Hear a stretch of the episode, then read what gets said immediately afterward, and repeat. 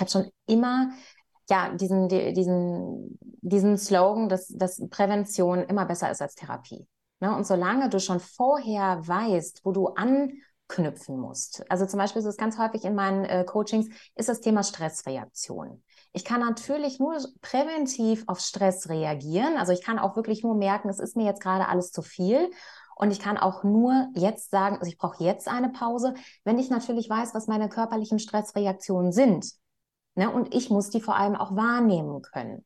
Es ist ganz häufig so, ich habe zum Beispiel auch ähm, Lehrerinnen ähm, im, im Coaching, ist ganz häufig so, dass du kannst dein, dein, deinen körperlichen Bedürfnissen gar nicht nachgehen. Das heißt, du bist im Schulalltag, du kannst aber gar nicht zur Toilette gehen, wann du willst. Du kannst gar nicht trinken, wann du willst. Du kannst gar nicht essen, wann du willst.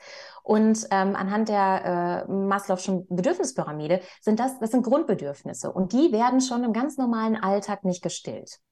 So. Mhm. Und dann geht es natürlich weiter. Wenn ich, wenn ich meine Grundbedürfnisse nicht stillen kann und wenn ich dann auch noch merke, es kommen Stressreaktionen, plus ich habe auch keine Zeit zu merken, wie mein Körper reagiert. Ich habe kein Gefühl, keine Verbindung zu mir selber, dass ich merke, wann es mir zu viel wird. Plus alle meine Klientinnen oder auch meine äh, Yogakursteilnehmerinnen sind dann häufig an einem Punkt, die immer über ihre Grenze hinausgehen.